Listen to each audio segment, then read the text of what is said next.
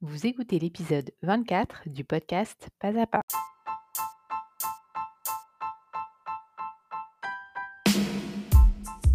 Je suis Constance Chapalin, coach de vie et l'hôte de votre podcast.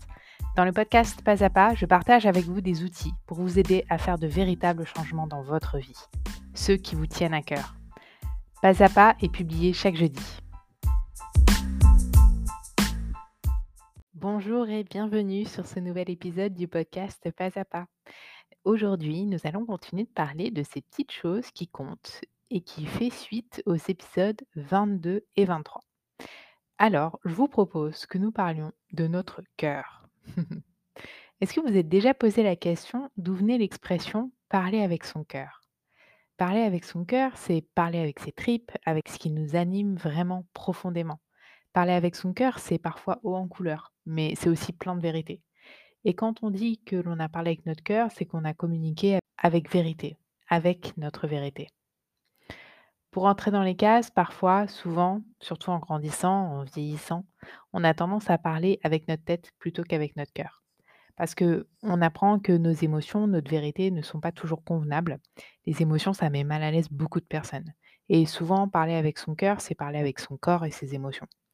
Donc du coup, en entendant ça, eh bien, on prend le pli et on se range du côté de la majorité. On devient un adulte, quoi.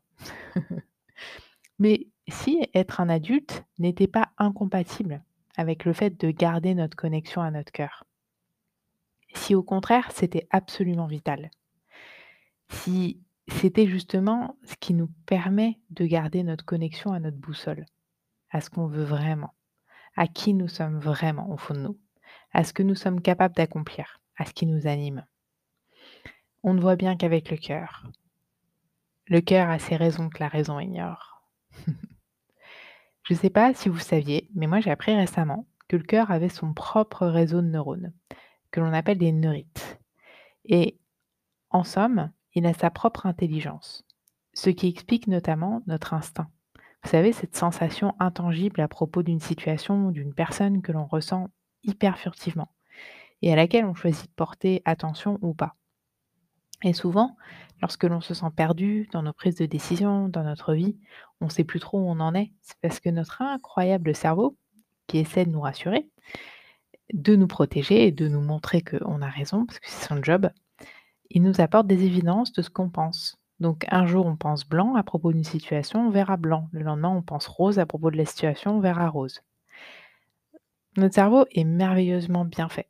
Mais en tant qu'adulte, en général, il a plus franchement l'option connexion au cœur automatique. Elle s'est perdue en route, quoi. Parce que, encore une fois, la société nous apprend à écouter les autres et pas vraiment nous-mêmes. Et c'est amusant d'ailleurs d'observer les enfants. Avez-vous vu comme leurs réponses sont spontanées et claires? Ils savent ce qu'ils veulent. Hein. Du haut de leurs 3 ans, 4 ans, là, ils savent très bien. Alors, à nous, adultes, de recréer cette connexion si on le souhaite évidemment. Notre cœur connaît les réponses. Nous avons juste besoin de rester connectés et de les écouter. Et surtout de savoir différencier la voix de notre cerveau de la voix de notre cœur. Pour ça, il y a un premier pas facile. Lorsque vous vous posez une question, si c'est votre cœur qui vous parle, vous aurez une réponse nette et brève. Si c'est votre cerveau, bah, ce sera alambiqué, long et argumenté en général. Pour vous connecter à votre cœur et développer à nouveau cette compétence, entre guillemets, je vais partager avec vous ce que j'ai appris. Prenez trois minutes. Vous pouvez le faire chaque jour, même plusieurs fois par jour si vous en avez envie, dans un endroit calme. Posez votre main sur la zone du cœur et respirez tranquillement. 5 secondes à l'inspire et 5 secondes à l'expire.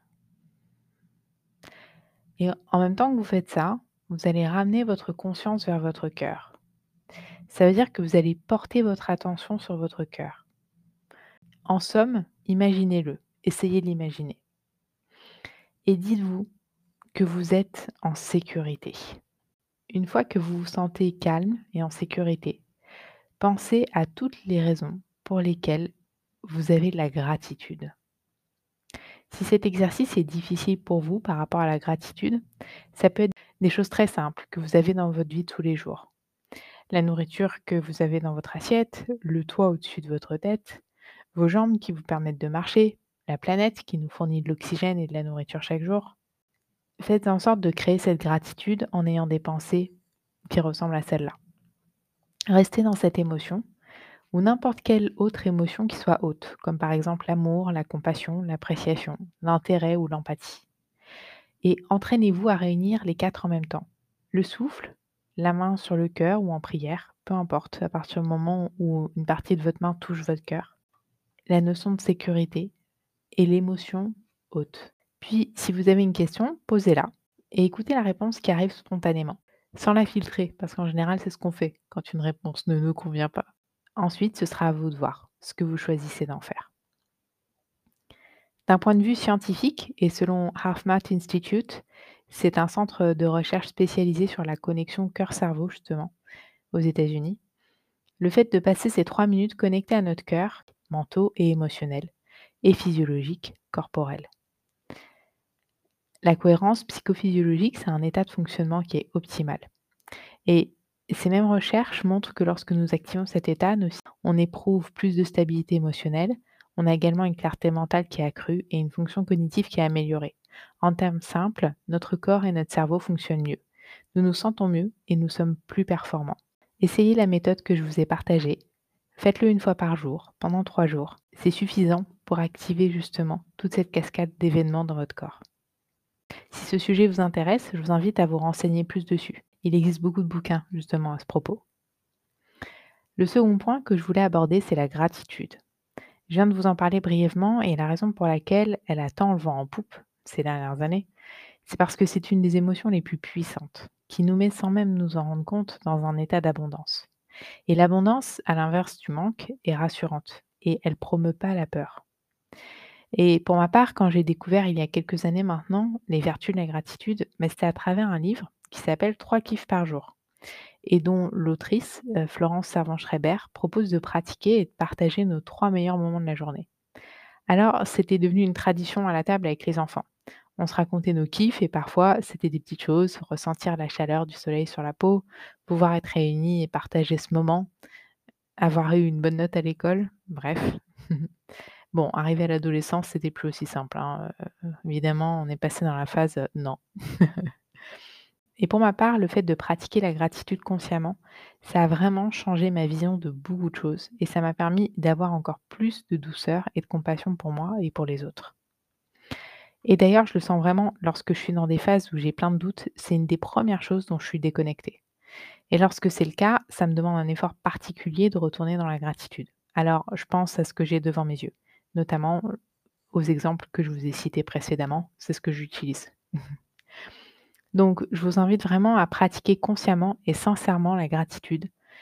Et je vous invite à explorer ça pendant 30 jours, sans vous arrêter, et à vous faire votre propre opinion. Le troisième point que je voulais aborder sont les personnes qui ne vous font pas du bien. Construire notre bien-être passe par ce que l'on s'apporte, oui, et aussi par les limites que l'on est capable de poser. Et malheureusement, on a souvent du mal à mettre de l'espace avec les gens qui ne nous font pas du bien, et encore plus s'ils font partie de notre entourage.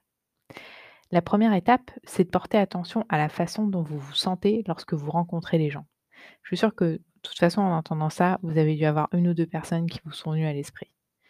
Si vous vous sentez mal à chaque fois après avoir vu une personne en particulier, vous vous sentez épuisé, drainé, frustré, eh bien, autorisez-vous juste à vous poser la question. Est-ce que j'ai du plaisir à voir cette personne? Est-ce que j'aime cette relation? Comment est-ce que je peux faire autrement?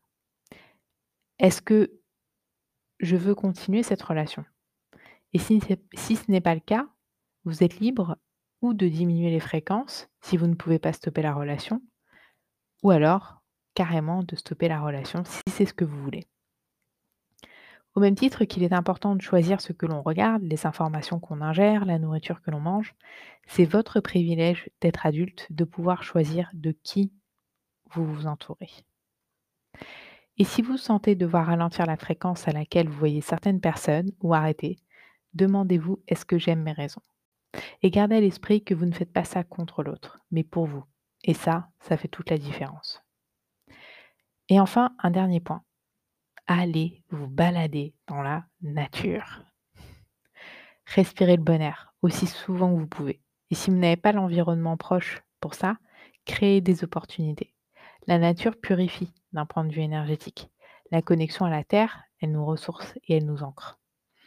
Vous vous sentez déboussolé partout à la fois, vous sentez stressé, vos enfants sont montés sur des ressorts. eh bien, allez marcher pieds nus dans la nature et vous verrez. Contemplez la nature, écoutez les oiseaux, le bruit des feuilles, sentez l'odeur de l'humidité. On a une planète tellement belle qu'on a tendance à la prendre pour argent comptant et qu'on oublie de s'en émerveiller avec nos yeux d'enfant. Alors, ouvrez grand vos yeux d'enfant la prochaine fois que vous serez dans la nature. Dans cet épisode, nous avons parlé de la cohérence entre notre cœur et notre cerveau, de comment recréer cette connexion si elle a été perdue, comment savoir si c'est notre cerveau ou notre cœur qui nous parle? Nous avons parlé de la gratitude, des gens qui ne nous font pas du bien, des vertus énergétiques et apaisantes de la nature. Je vous remercie beaucoup pour votre écoute, j'étais ravie de partager tout ça avec vous et je vous dis à la prochaine fois pour un nouvel épisode.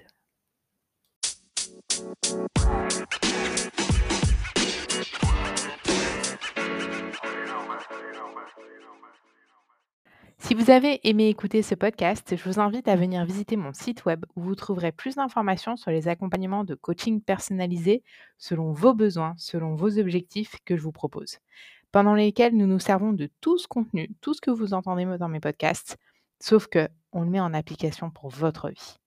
Venez me rencontrer à www.constance-chapalin.com.